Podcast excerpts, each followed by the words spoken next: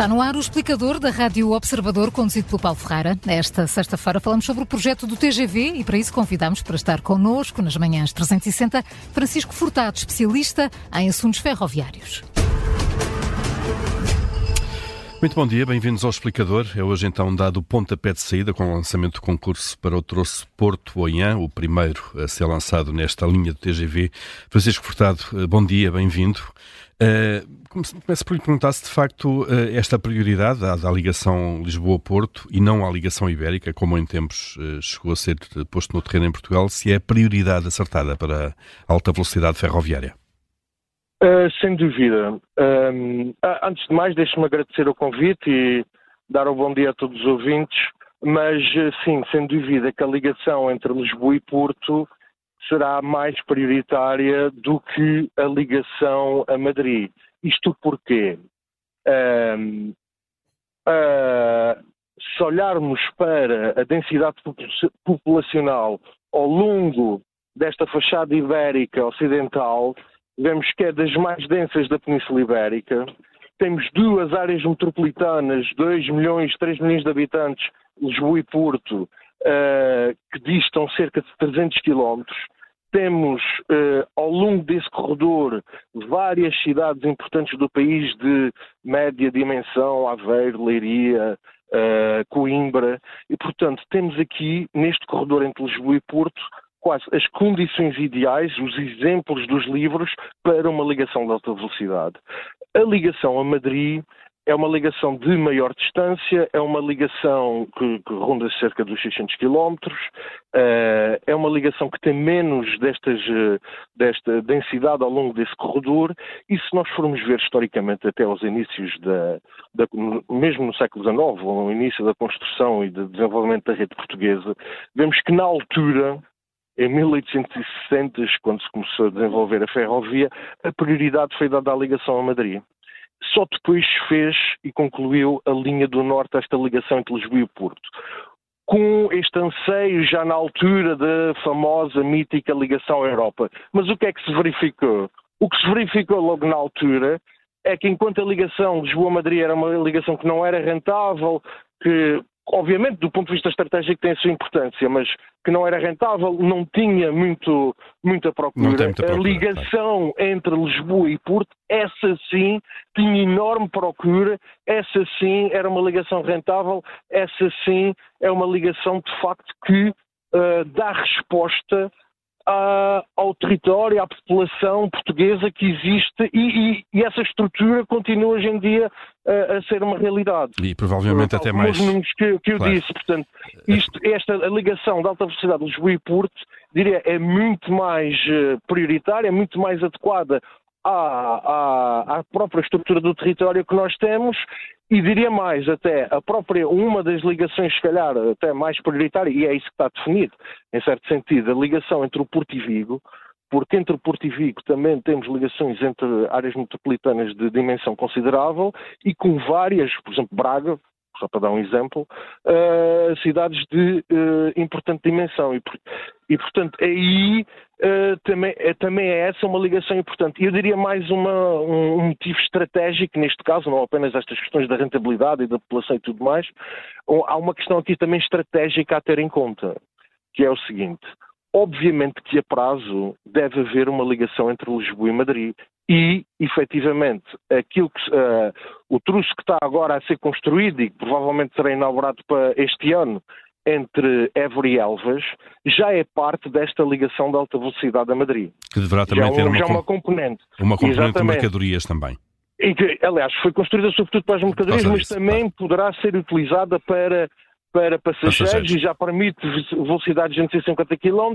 Grande parte do truço do lado português já permite esse tipo de velocidades, mas, hum, mas, hum, mas, seja, mas seja como for, é importante, quando tivermos esta ligação de alta velocidade a Lisboa-Madrid, não ser apenas Lisboa a estar ligada à Madrid, ou seja, Lisboa quase aqui se compararmos a área metropolitana de Madrid, é uma área muito maior e, portanto, quase em termos gravitacionais, vai ter um efeito de atração sobre a atividade que se desenrola aqui em Lisboa. Agora, se tivermos este eixo já estruturado, este eixo da fachada atlântica, se tivermos Lisboa ligada a todas estas cidades intermédias, com a ligação ao Porto e até ao norte uh, à, à Galiza, Galiza, aí já não é só Lisboa está ligada a Madrid, aí temos tudo à fachada atlântica, pá, já, aí já temos uma, uma, uma escala e uma massa crítica que permite equilibrar o peso de Madrid. E, e tirar várias regiões a tirarem o partido económico uh, Exatamente, disso. exatamente. Uh, Francisco Furtado, o modelo que foi, que, que, que vai para o terreno é um modelo de parceria público-privada, isto significa que, além dos apoios comunitários, o investimento será feito eh, pelo consórcio eh, que vier a ganhar eh, este concurso, que vai financiá-lo e depois ficar a explorá-lo durante 30 anos. É este o modelo tradicional das PPPs. Uhum. A questão que coloco é se acha que este é de facto o modelo mais adequado para, para um projeto destes, tendo em conta, obviamente, os vários equilíbrios em jogo, o dinheiro que é necessário para investir, os preços dos bilhetes que são fundamentais depois para garantir que a procura não é afastada de alguma maneira? Ok, eu aqui diria duas, eh, duas coisas. A primeira que tenho que referir é que eu não conheço os detalhes da, um, do modelo de financiamento. Dessa, uhum. E um modelo, porque parcerias público-privadas há muitas, e portanto eu não sei quais são as, eh, as contrapartidas, se há pagamentos por disponibilidade ou não, se, se, qual é a componente baseada na procura efetiva ou não, uh, qual é a componente, eu quando digo de, de, de, dependente da disponibilidade, ou seja, pode haver aqui uma componente da, parceria pública ou privada que não tem a ver apenas com o pagamento por via da procura, que será feito pelos operadores ferroviários, através da taxa de uso de infraestrutura, mas que poderá ser um pagamento de eh, disponibilidade pago pela própria, pelo próprio Estado, em última análise. Uhum. Portanto, eu, não, eu não conheço este equilíbrio. Ah, já agora, neste não negócio. Este equilíbrio. Uh, e isto é muito importante. Claro, Francisco Furtado, só para esclarecer, há aqui, há aqui no, no, no, no, negócio da ferrovia há duas componentes importantes. Uma é a infraestrutura, isto é, a construção das, dos carris, se quiser, da linha propriamente dita e a manutenção da linha, depois há a operação em cima desses carris através dos, das Exatamente. carruagens e dos comboios e muitas vezes são negócios distintos. Só para esclarecer de facto o que é, o que é isso da disponibilidade. E neste caso são. Hum. E neste caso são. Uh, aliás, isto é um modelo, um modelo europeu regra geral é essa, ou seja, há um gestor de infraestrutura, neste caso é, é, IP, é, claro. é IP, e depois há operadores, no caso português temos a CP, temos a Fertagos, a nível das, das mercadorias Medway. temos a Tacargo, temos a Medway, exato, e estes operadores pagam uma taxa de infraestrutura às infraestruturas Por utilizar, pagam uma portagem, se para, quisermos. Exatamente, para, sobretudo para questões de manutenção da infraestrutura e tudo mais. Uh, e, portanto, neste caso, este, este, concessionário, pelo que me parece, serão 5 anos de concessão e de, e de, construção e depois serão 25 anos de operação. Uh, durante esses 25 anos irá receber esta, presumo eu, presumo eu, irá receber uma componente que vem da utilização da própria infraestrutura, mas poderá haver, e nós temos casos, uh, temos outros casos de parcerias público-privadas de transportes em Portugal, por exemplo, a nível das autoestradas, em que o que é que é isto da, da disponibilidade? É pura e simplesmente o facto de existir aquela, por existir a infraestrutura e por se manter a infraestrutura independentemente da procura que tem ou não, uh, de haver um pagamento. E depois também há outros critérios, outros parâmetros, por exemplo, assegura-se que há uma procura mínima e que o Estado irá cobrir uma procura mínima. Não havendo aquela procura mínima, um, pá, o Estado paga a diferença. Neste caso, isso parece-me que é um, é, o risco é reduzido nesse hum. aspecto, porque de facto existe, existirá muita procura uh, nesta linha. Agora, permita-me sublinhar diga, um diga. outro dado importante, que é o facto de, eh, como referiu, isto é o primeiro lote, é o lote A da primeira fase, haverão, existirão três fases com vários lotes, portanto, isto... Vários lotes, esta, vários troços. Esta, exatamente, e portanto, isto é apenas uma primeira secção, acho que são cerca de 71 km, numa, numa linha que terá cerca de 300, portanto, e haverá diferentes concessões. Isto também permite aqui permite várias coisas. Uma primeira é um constru uma construção faseada deste processo, passo a passo, às medidas das disponibilidades do país e permite também não haver aqui uma captura por um, uma única concessão, mas haver aqui uma haver aqui uma flexibilidade e haver até aqui uma certa concorrência, concorrência entre, vários, vários operadores no, naquilo que seria que será um, um monopólio natural.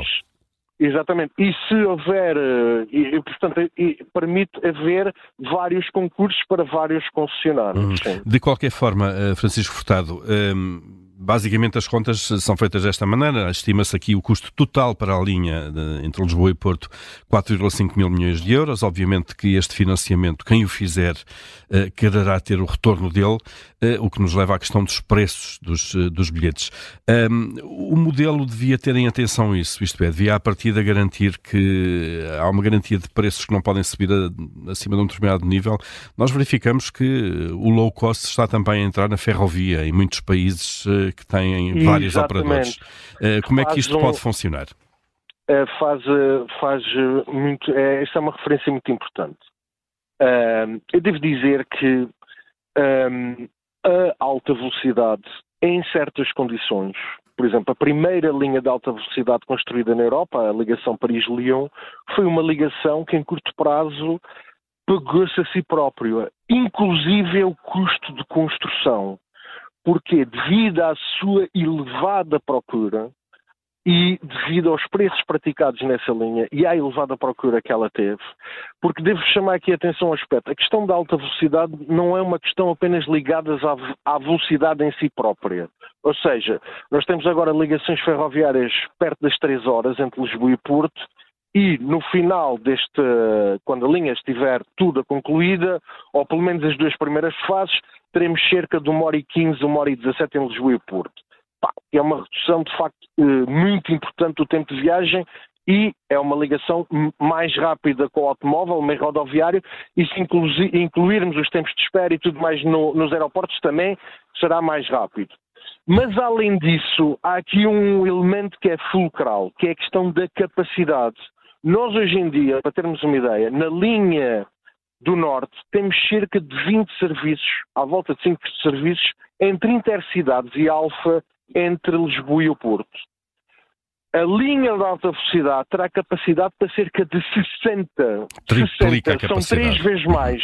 Triplica a capacidade. E se nós pensarmos que vamos manter a linha do Norte, quadruplica uh, o número de ligações. Mas Isto é, se mantivermos a linha atual a funcionar, sim, claro. Exatamente, e que irá continuar a funcionar. Uh, mas, portanto, isto é o triplo do volume, só a linha de alta velocidade tem o triplo da capacidade que tem a atual linha do Norte. Portanto, Previsivelmente. Tem o triplo da capacidade de atrair procura. Uhum. Francisco uh, Neste tens contente a procura. Portanto, eu, uh, a nível do, da capacidade de cobrir uh, quer os custos de manutenção com a infraestrutura, quer parte, pelo menos, dos custos de construção e de ser uma, e de ser uma proposta atrativa para o setor privado, mas como disse, eu não conheço os parâmetros do...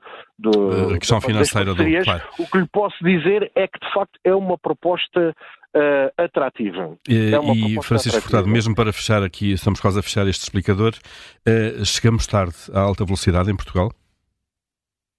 Uh, Bem, é uma discussão que já vem dos, do, pelo menos do final dos anos 90. Eu devo dizer o seguinte: obviamente que o, o, ideal seria, e é em boa hora, que agora está-se a iniciar este projeto. Poderia-me dizer, no mundo ideal, poderia ter sido antes, mas devo frisar que me parece melhor começar agora com um projeto muito bem pensado, um projeto que será construído de forma faseada e um projeto que está pensado para ser e está a ser executado agora neste momento de uma forma muito interligada com a atual rede, porque isto também é outro aspecto muito importante uhum. deste projeto específico de alta velocidade, é a sua interligação com a atual rede. Ou seja, quem vai beneficiar deste, deste investimento não são apenas as populações que estão ao longo deste corredor e que fazem viagens neste corredor, mas devido ao facto desta, desta linha de alta velocidade cruzar-se em vários locais com a atual linha convencional, quer no Porto, a estação de companhia vai ser reabilitada, vai haver o cruzamento, quer no Oriente, quer em Aveiro, Leiria, Coimbra, há pontos de cruzamento com a rede convencional, o que permite apelações que estejam na Guarda, em Braga, eh, em Viana do Castelo ou em Faro, eh, que sejam servidas pela linha do Sul ou pela linha da Beira Alta ou da Beira Baixa, que domínio também poderem beneficiar desta, tirar deste investimento. partido claro. de, deste, exatamente, deste investimento. Portanto, isto parece-me, portanto, ok, é verdade, poderia ter sido antes, mas também lhe digo, parece-me preferível para o país ser feito agora de uma forma, de uma mais, forma estruturada, mais bem estruturada do que se calhar projetos anteriores que tinha uma concepção muito mais segregada da alta velocidade versus a restante rede. Eh, ficamos com essa ideia então, Francisco Furtado. Chegamos mais tarde, mas melhor a este projeto de alta velocidade. É hoje lançado então o concurso público internacional para o primeiro troço entre a ligação Lisboa-Porto. Francisco Furtado, eh, obrigado por ter partilhado connosco o seu conhecimento deste setor. Bom dia e bom fim de semana. Obrigado, obrigado.